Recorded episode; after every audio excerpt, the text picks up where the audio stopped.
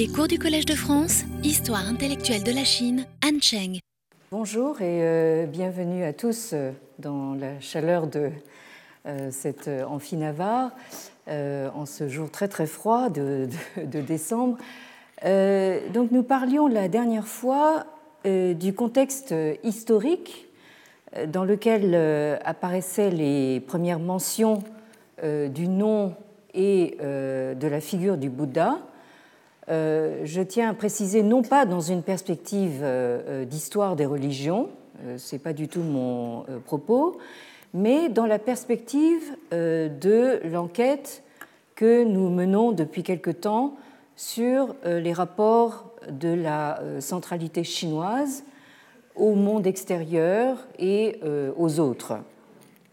C'est ainsi que les sources textuelles fournissent à la fois euh, des récits euh, fantastiques et miraculeux sur euh, l'apparition de ce Bouddha volant ou doré et doré dans le songe de l'empereur Ming des Han postérieurs, mais aussi des indications historiques sur le culte qui commence à être rendu à ce Bouddha à la cour impériale de Luoyang ainsi que dans des euh, cours euh, princières périphériques, comme celle du roi euh, Ying de Chu sur la côte est de la Chine.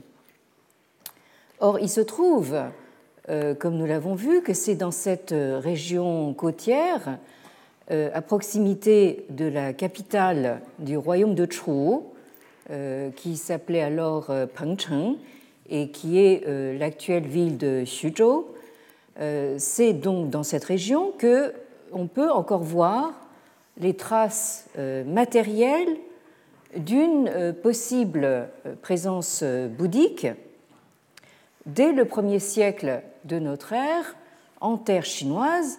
Et nous avons vu la dernière fois ce site de Krongwangshan avec ces sculptures gravées à même la roche dont euh, nous avons euh, longuement parlé euh, la dernière fois, et pour cause, puisque les historiens, les historiens de l'art, les historiens des religions, les archéologues se disputent encore aujourd'hui pour déterminer si ces traces sont à caractère bouddhique, c'est-à-dire d'origine étrangère, ou bien à caractère taoïste, de factures donc autochtones et euh, locales. Et euh, les discussions tendent en général à se focaliser sur cette euh, figure que vous voyez ici et dont vous voyez un estampage qui permet de distinguer un peu mieux par exemple la, gestuelle de la, main, cette, main levée qu'on pourrait euh, interpréter comme le, euh, mudra de, de, l'absence de crainte, Abhaya Mudra.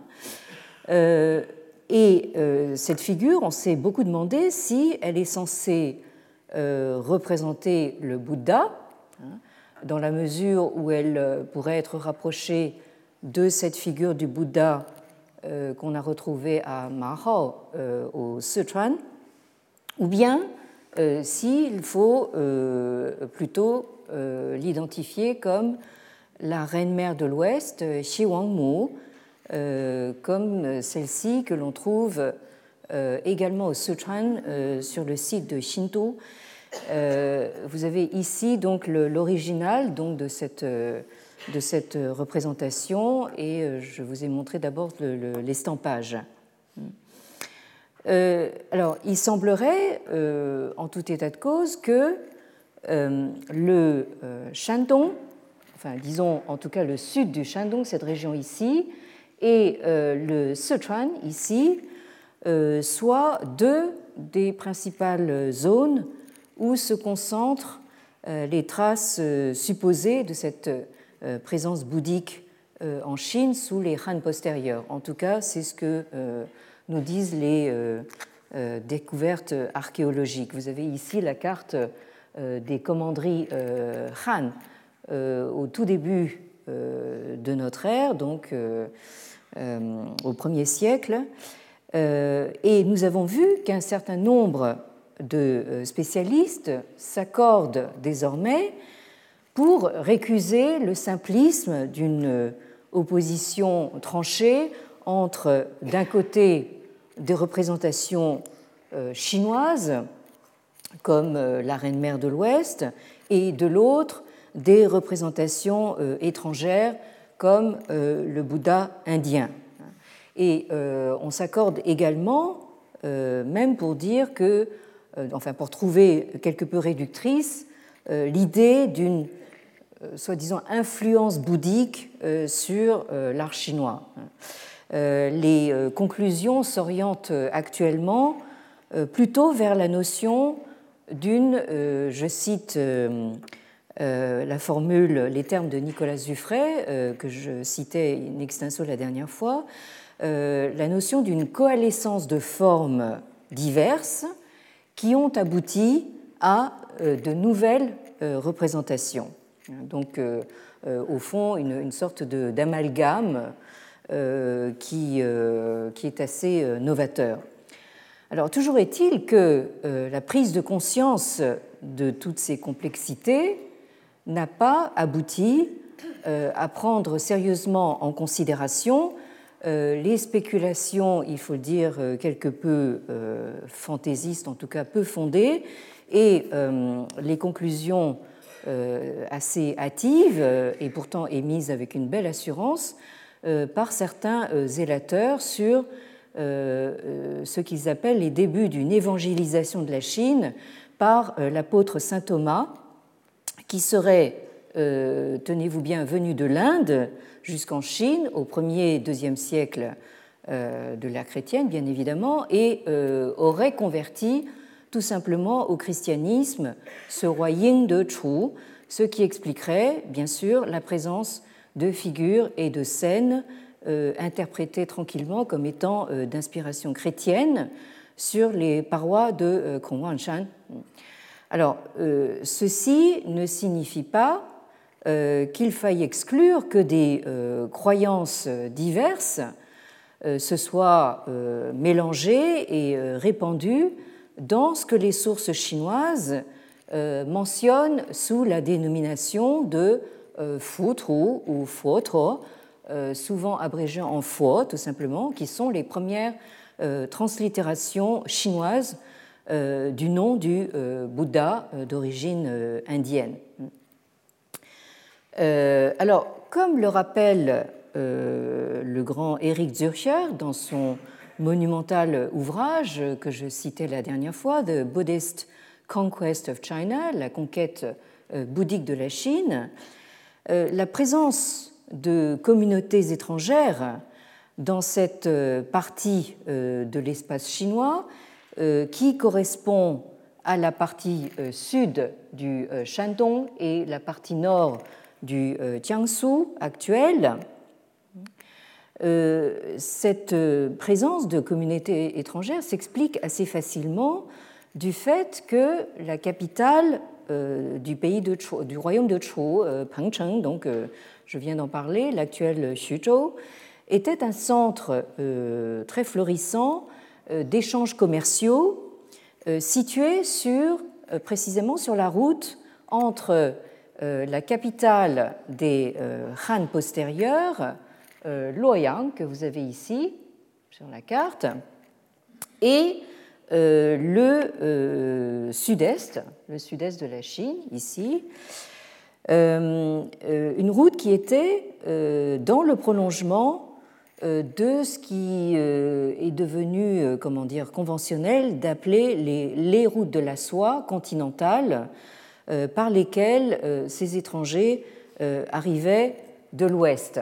Donc vous avez ici une carte qui est euh, fourni par euh, Zürcher dans son, ouvrage euh, et qui vous montre en pointillé donc, les routes commerciales qui arrivent de, l'ouest. Vous avez ici la direction de Donghang, qui est un, un avant-poste donc, sur le, dans le Grand Ouest chinois. et ces routes qui arrivent vers la, vers la Chine centrale en passant par les capitales Han, donc Chang'an, puis Luoyang sous les Han postérieurs, et qui continuent leur route vers soit justement le, sud du Shandong, cette région qui nous intéresse plus particulièrement, et vers le sud-est et qui euh, a aussi des branches qui euh, vont vers, euh, vers le Sichuan actuel, qui descendent également ici du bassin du fleuve jaune au nord vers le bassin du fleuve dit bleu au sud. Et cette carte vous montre également donc les routes de la soie maritime hein, qui longe la, la, côte pour remonter vers, vers le nord euh, et euh, rejoindre ces euh, routes qui montent encore plus au nord vers la Corée. Alors, ces étrangers sont peut-être ces figures énigmatiques représentées sur les parois du Krongwangshan, que vous voyez ici à l'image. On s'est beaucoup interrogé sur euh, l'interprétation à donner euh, de cette figure, par exemple, dont la tenue euh, est manifestement non chinoise et qui pourrait rappeler quelque peu la tenue de ce personnage en tenue Kushan avec sa tunique évasée ici et les bottes. Hein, euh, qui est représenté ici euh, dans une sculpture euh, du IIe siècle qu'on a retrouvée au Gandhara, hein, ou bien cet autre, également d'un personnage en tenue Kushan, qu'on a retrouvé à Mathura, au nord de, l'Inde. Et donc ces Kushan, qui sont une, population aussi assez, assez mystérieuse, enfin dont on, euh, ne sait que, des choses euh, assez fragmentaires. Donc ces Kushan semblent avoir correspondu à l'origine à ce que les sources chinoises euh, appellent les Yuezhi, avec qui les empereurs Han cherchaient à faire alliance contre les Xiongnu, d'où, vous vous souvenez peut-être, les deux missions du fameux Zhang Qian euh, envoyé vers l'ouest par euh, l'empereur euh, des Han antérieurs, Wu Di. Nous avions vu cette, cette carte qui nous montre justement cette poussée vers, vers l'ouest. Vous avez ces, ces, ces, tribus nomades des, des, des Xiongnu, donc au nord et à l'ouest de l'espace chinois. Hein. Euh, qui tendent à pousser encore plus loin vers l'ouest ces, ces Yuezhi avec lesquels les Han essayent désespérément euh, de faire alliance contre, contre, les, euh, contre les Xiongnu.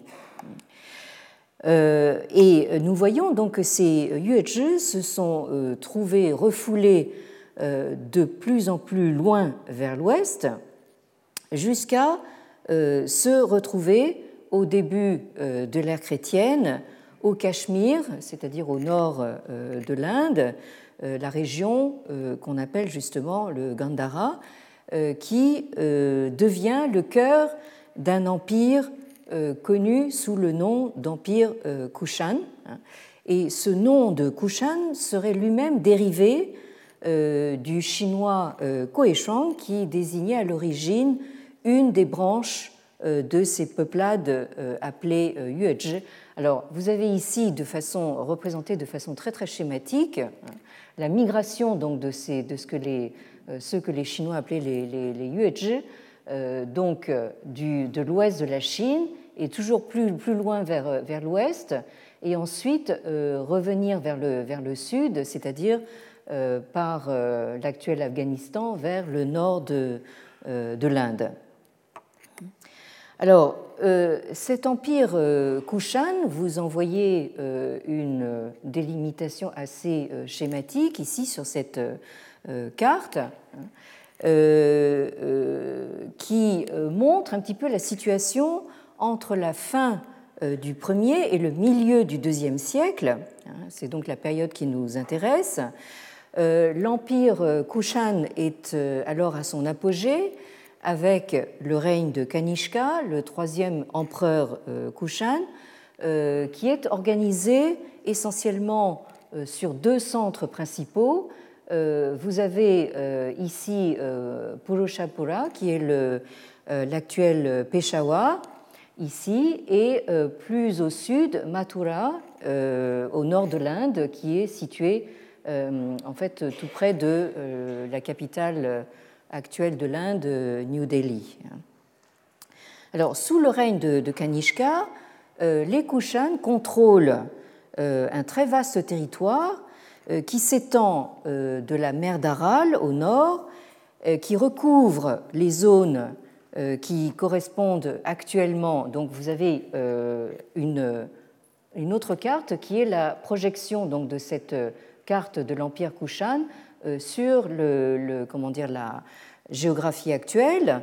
Et vous voyez que euh, ces zones correspondent euh, aux, actuels pays qui se terminent en temps. Vous avez l'Ouzbékistan, l'Afghanistan et le Pakistan, et qui descend au sud jusqu'en terre indienne, hein, aussi loin que Benares, Varanasi ici, sur le Gange, euh, ici, et euh, euh, Sanchi au sud.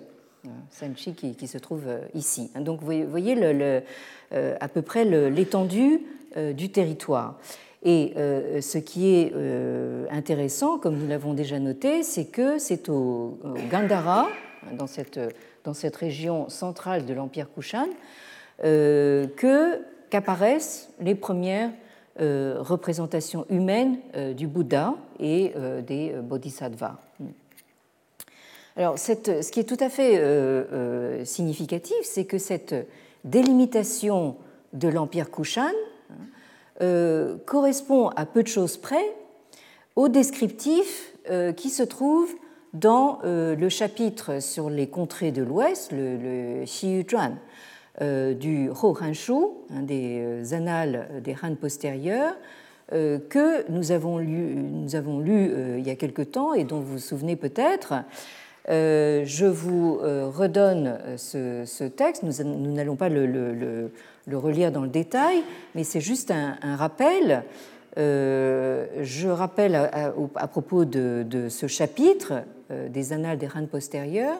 Alors, ces annales ont été compilées par un auteur du 5e siècle euh, de l'ère chrétienne, mais ce chapitre sur les contrées de l'Ouest, euh, l'auteur euh, des, Annales dit explicitement que ce chapitre se fonde sur un document composé aux environs de 125 de l'ère chrétienne, c'est-à-dire dès le IIe siècle, début du IIe siècle, par un grand général chinois, un grand général, général Han, euh, du nom de euh, Paillon.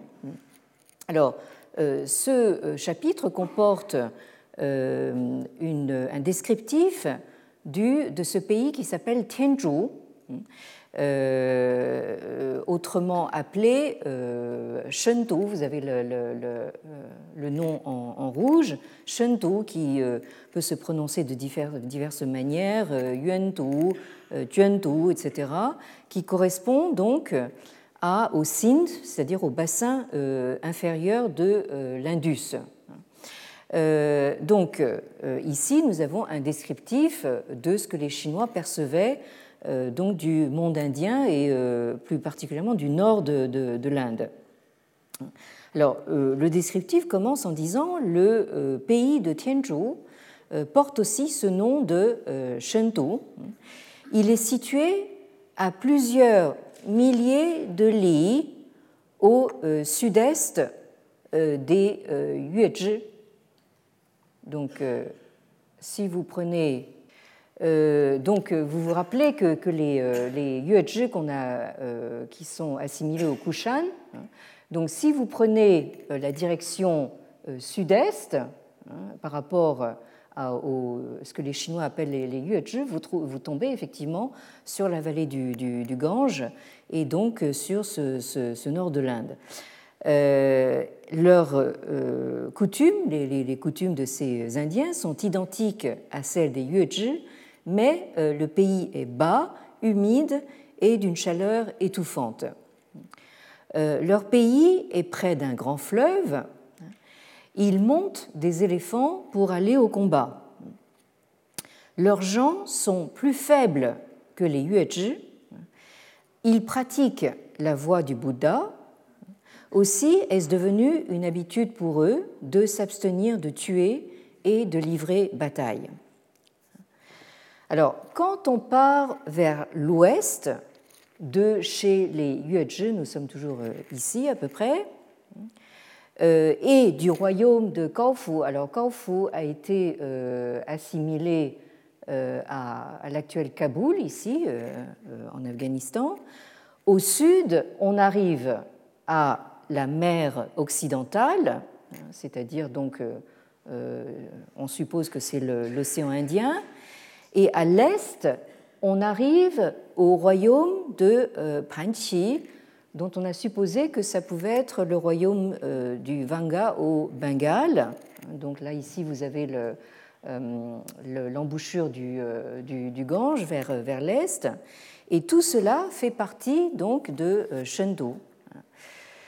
ce royaume compte plusieurs centaines d'autres villes qui ont chacune leur chef et plusieurs dizaines d'autres pays qui ont chacun un roi. Alors quand nous avons lu ce texte pour la première fois, nous avions remarqué au passage que c'est un détail qui euh, frappe euh, les Chinois, hein, euh, cette multiplicité, cette diversité donc des, des chefferies, hein, alors qu'en Chine nous avons déjà un, empire Han qui est pas mal centralisé. Et on nous dit aussi que euh, bien que ces euh, différents pays diffèrent légèrement euh, les uns des autres, ils portent tous le nom de Shentu et appartenaient tous à cette époque, hein, c'est-à-dire donc à l'époque où a été rédigé ce rapport de 125 de l'ère chrétienne, ils appartenaient tous aux Yuezhi, puisque les Yuezhi avaient tué leur roi et installé un général en chef pour mettre leurs gens sous un même commandement. Hein, c'est probablement ça, ce détail qui fait dire euh, à euh, l'auteur de ce chapitre euh, que, les, que ces gens du Tianzhu sont plus faibles que les Yuezhi parce qu'ils ont été soumis donc par, par ces Kushan. Alors, la terre de ce royaume produit des, des, éléphants, ça on a compris, donc, qui était évidemment déjà intéressant pour les Chinois pour ce qui est de l'ivoire. Euh, des euh, rhinocéros dont les euh, Chinois prisent toujours la, corne, de l'écaille de tortue, de l'or, de l'argent, du cuivre, du fer, du plomb, de l'étain. Hein. Donc ça n'a pas échappé à ce général chinois hein, que nous avons une terre qui est riche en, ressources naturelles et en ressources minières en quelque sorte. Et à l'ouest, ce pays communique avec ce que les Chinois appellent Tachin. Donc nous avons déjà vu euh, qu'il s'agit de la euh, Syrie, hein, c'est-à-dire la province euh, romaine la plus orientale. Et ce royaume possède donc des objets précieux également venus de Tachin. On y trouve aussi des tissus fins, d'excellents tapis de laine, toutes sortes de parfums, euh, du sucre, du poivre, du gingembre, du sel-gemme. Donc euh, tout ça, euh, nous avions vu que ce sont des objets précieux qui, aux yeux des Chinois, peuvent servir de présent pour payer le tribut, hein, et de fait qui ont été extrêmement prisés par les empereurs des, des Han postérieurs. Alors, si vous regardez un petit peu cette carte, encore une fois extrêmement euh, schématique qui vous montre le continent eurasiatique au deuxième siècle euh, de l'ère chrétienne, euh, vous comprenez un petit peu mieux ce que nous dit le grand sinologue qui a été professeur ici au Collège de France, Édouard Chavannes, hein, qui nous fait cette remarque tout à fait intéressante, je le cite, Les deux puissances qui, en Asie, s'interposait entre Rome et la Chine était euh, celle des Parthes. Donc vous avez ici l'Empire romain hein, qui, euh, arrive justement jusqu'à euh, la Syrie, l'Orient romain. donc les deux puissances qui s'interposent, c'est donc les Parthes, maîtres de la Perse, et celle des Kushan, maîtres de l'Inde, ici. Sur les Parthes, continue Chavannes, l'histoire chinoise ne nous renseigne guère. Les Romains, grâce aux guerres continuelles qu'ils leur firent, furent mieux informés à leur sujet. Mais en ce qui concerne les Kushan, les textes chinois, bien qu'encore insuffisants, ont une importance capitale. Ce sont eux qui nous permettent de suivre dans les étapes successives de leur migration à travers l'Asie les Taiyuezhi depuis leur départ du euh, Kanso. Donc euh, là, je reviens à cette, euh, cette carte des migrations. jusqu'à leur arrivée dans le Badakhshan.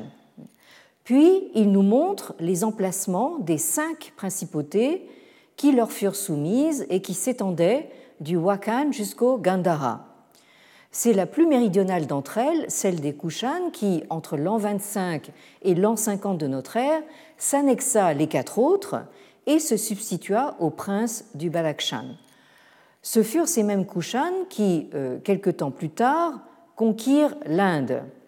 Les textes chinois nous apprennent encore l'influence considérable qu'eurent les Taiyuezhi à partir de l'an 2 avant notre ère dans la propagation du euh, bouddhisme en Asie.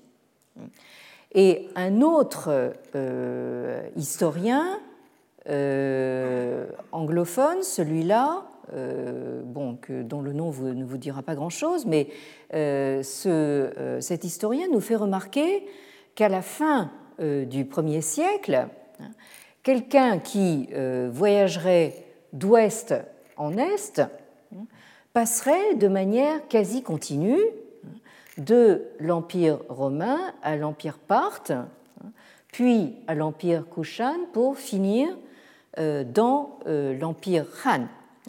Et il se trouve que ces quatre puissances, ces quatre grandes puissances de l'époque, euh, se trouvent détenir à L4 le monopole du commerce de la soie.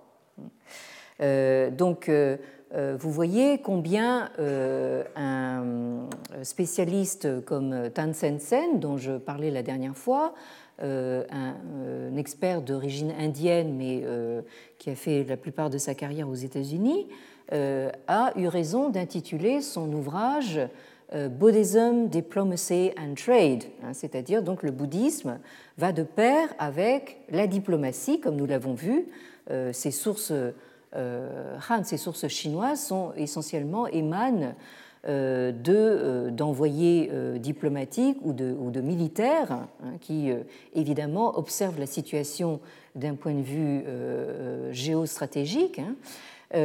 et également, le, le, bouddhisme a partie liée avec le commerce.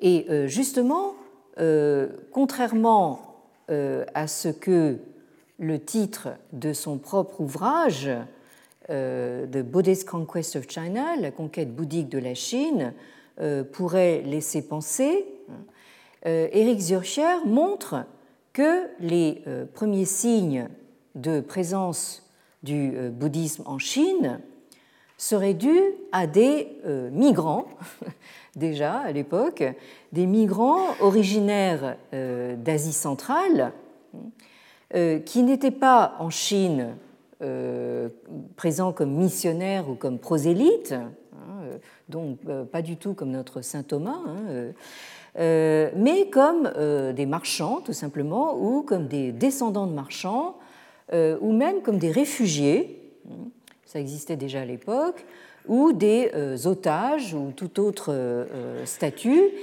Et donc tous ces gens arrivaient avec leurs croyances et leur culte.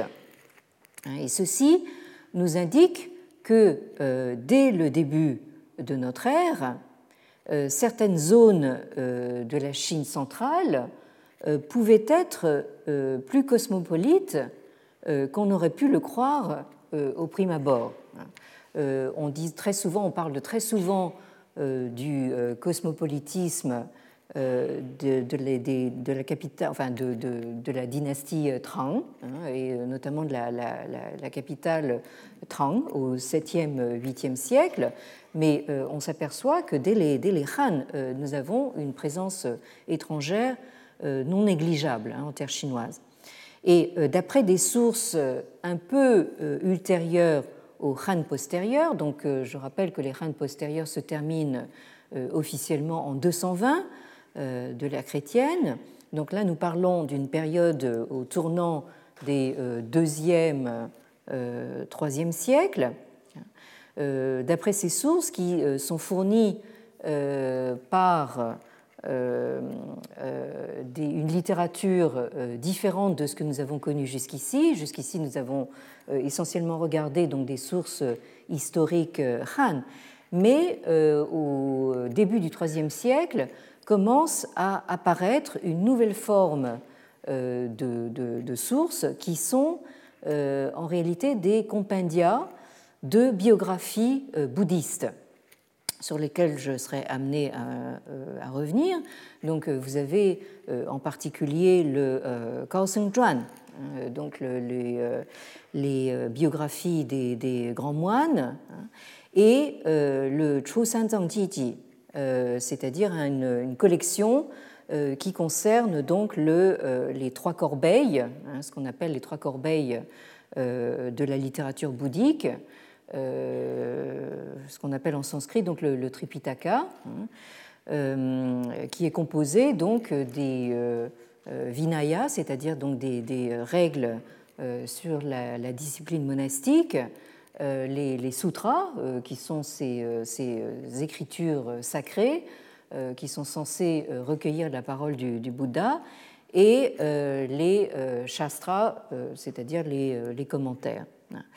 Alors, il semblerait que nombre de maîtres bouddhistes importants, ce qu'on appelle en sanskrit les acharyas, hein, euh, ces maîtres de l'enseignement bouddhique, euh, beaucoup d'entre eux, apparemment, euh, contrairement à ce qu'on aurait pu croire, ne venaient pas de contrées lointaines, mais certains étaient même nés en Chine, hein, dans des familles de migrants non chinois, hein, ou alors c'était des gens qui avaient rejoint la communauté monastique bouddhique après être venu en Chine en tant que laïque, c'est-à-dire euh, euh, euh, avec des objectifs tout autres que missionnaires.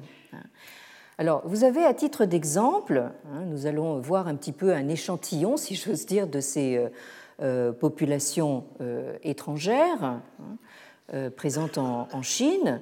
vous avez en haut de la diapositive le nom de, de Han Xuan, euh, qui était un marchand euh, arrivé de euh, Parthie, donc de l'empire des Parthes. il est arrivé à la capitale chinoise de Luoyang en 181, hein, c'est à peu près tout ce qu'on sait de lui, sous le règne de l'empereur des Han postérieurs, l'empereur Ling, qui a régné entre 168 et 190. Euh, Donc là, nous sommes vraiment euh, déjà euh, presque à la fin des, des postérieurs.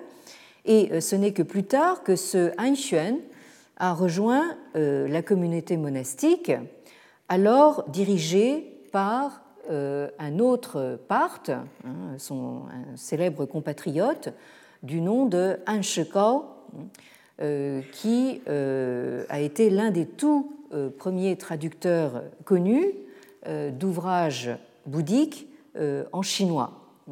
Alors, ce Hanshikao, vous avez, euh, entre parenthèses, pour certains des, personnages, des dates, mais qui sont des, dates très approximatives d'activité. Ce ne sont pas des, dates de, naissance et de, mort. Euh, on sait qu'ils ont été, euh, ces personnages ont été actifs à peu près euh, pour un entre environ 148 et 180.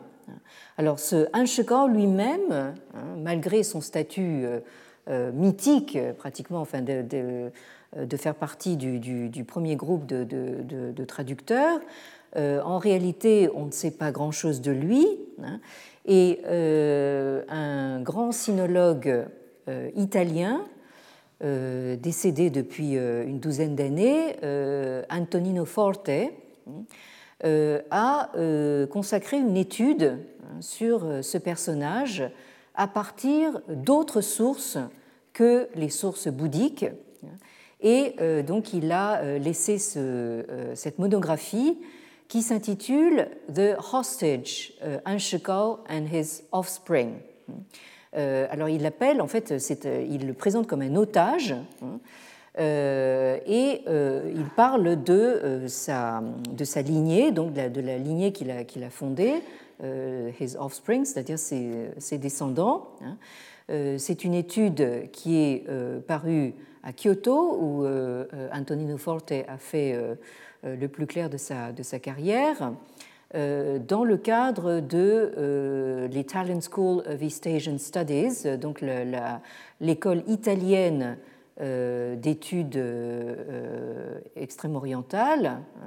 Hein. donc, euh, l'école italienne de sinologie, on n'en parle pas souvent, mais elle est, elle est tout à fait, euh, euh, comment dire, intéressante. Et en particulier, nous avons de très grands spécialistes italiens de l'histoire du, bouddhisme primitif. Vous avez en particulier des, noms que vous allez sans doute rencontrer si vous vous intéressez un petit peu à ce domaine, comme euh, Antonello Palumbo qui, euh, euh, enseigne à, la SOAS, à la School of Oriental and African Studies actuellement. Vous avez également le nom de Stefano Zacchetti qui, si je ne m'abuse, enseigne à l'université d'Oxford. Donc ces Italiens maintenant sont eux-mêmes, comment dire, expatriés dans des pays anglophones, mais toujours est-il qu'ils ont euh, garder en fait cette très grande tradition euh, de euh, bouddhologie donc formée en, Italie.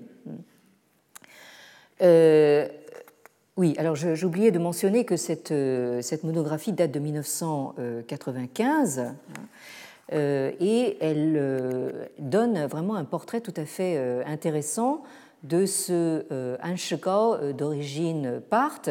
Et vous voyez à l'image euh, le portrait euh, fictif, enfin c'est une, une, euh, une, représentation donc, qui a été empruntée pour la, pour la couverture de, ce, de cet ouvrage, vous voyez que nous avons un personnage qui n'a pas l'air du tout chinois. Hein, et dont on retrouve en fait des traits distinctifs, donc des très, très grands yeux bien, bien enfoncés, le grand nez, hein, euh, euh, les Chinois, il y a encore pas très longtemps, euh, appelaient les Occidentaux les tapids, les grands nez ou les kaopids, les, les, les, nez très hauts, et également, élément non chinois, la barbe, ici. Hein.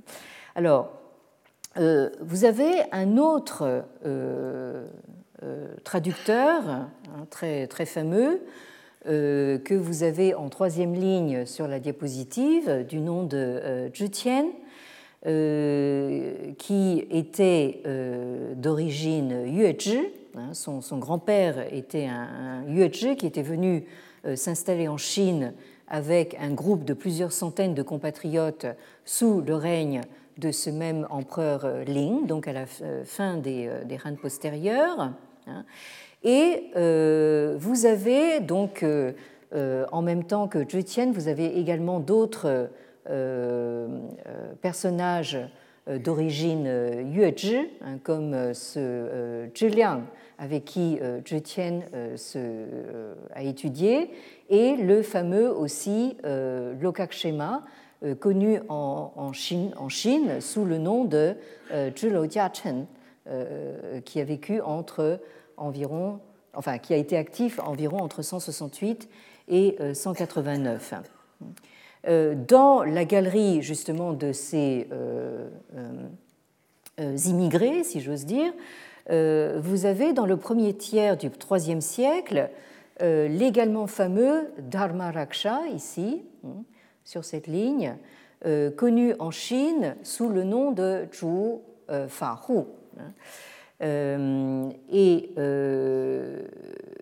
qui était en, fait le, préfixe Zhu, qui rappelle le Tianzhu, l'Inde, semblerait indiquer que ce Zhu Fahu était d'origine indienne, mais en fait, il était né dans une famille Yuezhi, hein, établie euh, depuis des générations à Donghuang, c'est-à-dire dans le Grand Ouest euh, de la Chine.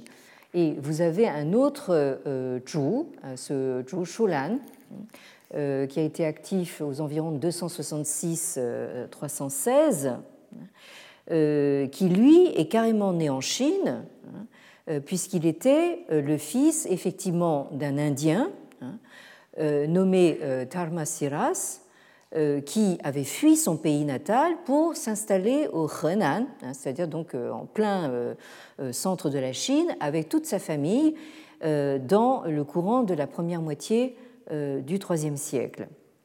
Et à la fin du IIe siècle, on trouve aussi parmi les traducteurs à Luoyang, donc à la capitale, un certain Kang Mengxiang, euh, qui aurait été active donc euh, justement à la toute fin des Han postérieurs, aux environs de 190 à 220. Hein.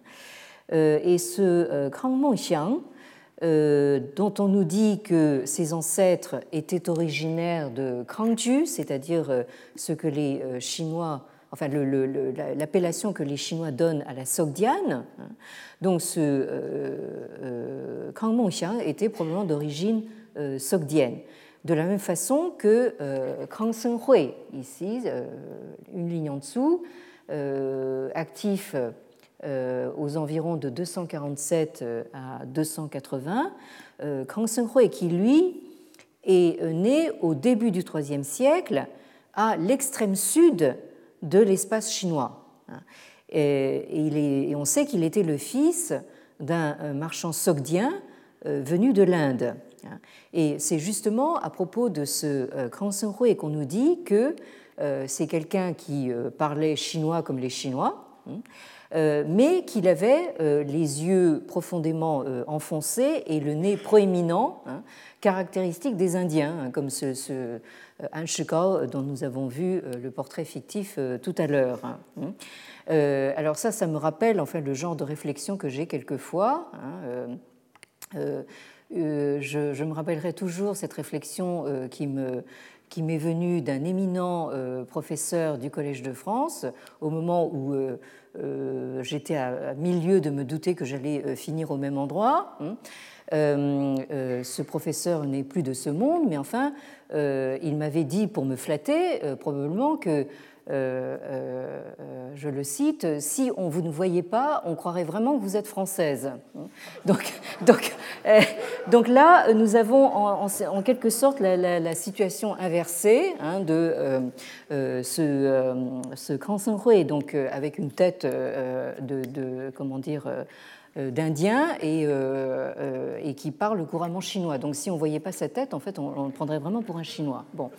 Donc, euh, on a euh, finalement l'impression que la présence euh, bouddhique en Chine se fait sentir d'une manière, pour ainsi dire, non officielle dans ces familles d'origine étrangère qui sont, comme on l'a vu, éparpillées sur tout le, territoire, mais dont certaines sont installées depuis des générations en terre chinoise, bien avant qu'apparaissent les premières mentions explicites euh, du bouddhisme dans les sources euh, textuelles chinoises. Hein. Donc ça, euh, c'est ce qu'a montré justement l'étude d'Antonino Forte sur Anshikao, c'est l'importance d'aller voir également dans des sources autres que les sources hagiographiques que nous donnent les biographies bouddhistes. Hein. Et on voit aussi, de, façon tout à fait intéressante, que ces étrangers euh, bien que le plus souvent parfaitement euh, acculturés en terre chinoise, euh, restent classifiés par ce qu'on peut appeler des ethnonymes, ou en anglais des ethnicons, c'est-à-dire des termes qui fonctionnent comme des patronymes ou des noms de famille, tout en indiquant l'origine ethnique. alors, il faut noter que ces ethnonymes s'appliquent à tout individu qui, de près ou de loin, a une ascendance étrangère et quel que soit son lieu de naissance ou son lieu de résidence. Alors, vous avez donc, je vous ai mis euh, sur, la, euh, sur, la, droite de la diapositive, donc, euh, l'origine de ces ethnonymes. Alors, pour l'ethnonyme Han, vous avez Anxi, qui est le, nom chinois de la partie du royaume Parthe. ensuite, vous avez Zhi, qui fait référence au Yuezhi, c'est-à-dire donc cette euh, ces peuplades du Grand Ouest de, la Chine. Donc tous les euh, gens d'origine Yuezhi sont, classifiés avec euh, un, ethnonyme Zhi. De la même façon, les gens qui sont censés être d'origine indienne portent l'ethnonyme Zhu, qui fait référence à Tianzhu, le nom chinois pour le monde indien. Euh, de la même façon, vous avez euh, Kang pour Kangju, Kangju, le, nom chinois de la Sogdiane. Euh, et nous avons vu donc l'ethnonyme Han, par exemple, pour Han qui est né en, partie, mais, en revanche, vous avez Zhu Tian, qui, est, qui lui est né en Chine et porte malgré tout euh, l'ethnonyme euh, Zhi par référence à euh, ses ancêtres Yuezhi et de la même façon le cas de Krang Hui qui est encore plus compliqué puisqu'il est né au sud de la Chine, dans ce qui est actuellement le nord du Vietnam, de parents sogdiens qui ont émigré de l'Inde, hein, qui sont passés par, par l'Inde. Et alors, dans le cas des moines bouddhistes, euh, vous avez une couche supplémentaire de complications parce que euh, un peu avant euh, le milieu du IIIe siècle, c'est devenu une pratique courante pour un disciple bouddhiste d'adopter le nom de famille de son maître, hein, celui qu'il a, a, enseigné, et dans le cas d'un maître étranger, hein, d'un moine maître étranger, ce nom de famille sera un ethnonyme. Euh, et euh, c'est ainsi que euh, le traducteur Dharmaraksha hein, est appelé en chinois Zhu Fa Hu. Hein. Alors, non pas parce qu'il est né en Inde, mais parce qu'il il a étudié avec un maître indien, un maître originaire du Tianzhu. Hein. Et ça, on le sait que, parce que sa biographie dit clairement que ce Dharmaraksha est né à Donghuang dans une famille Yuezhi, hein, donc euh, il n'est pas, indien. Hein, bon, simplement, il porte l'ethnonyme euh, Zhu parce qu'il a étudié avec un maître indien.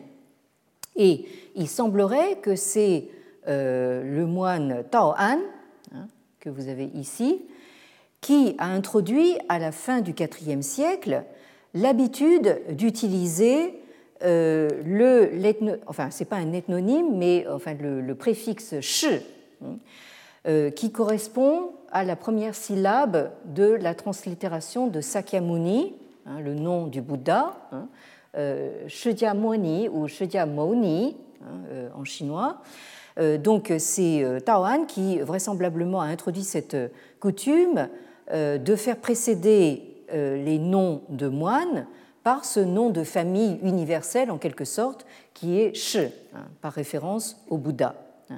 Et donc, avant cette période, euh, les noms euh, à deux syllabes, hein, les noms des bouddhistes à deux syllabes, doivent être compris comme commençant par un ethnonyme et doivent donc être transcrits en pinyin en deux noms séparés, hein, euh, du type An Xuan, donc euh, avec deux euh, an a, majuscule, xuan x majuscule, et non pas en, un seul mot. Hein.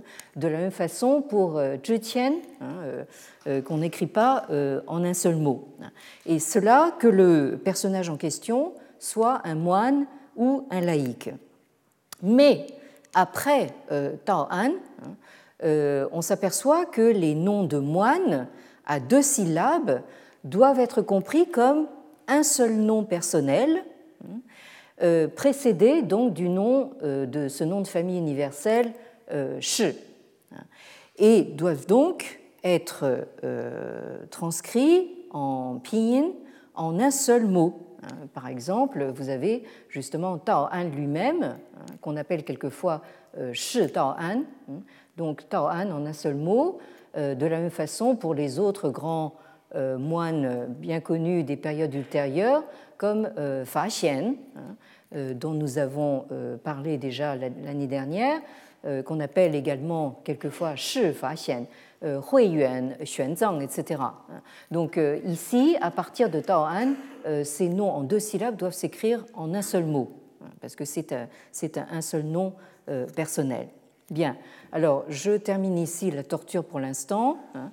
Euh, plus de complications la semaine prochaine, où nous allons aborder justement la, question des, traductions, hein, qui me paraît vraiment importante pour notre propos, et comme le veut la formule, si le Bouddha nous prête vie, à la semaine prochaine. Retrouvez tous les contenus du Collège de France sur www.colège-2-france.fr.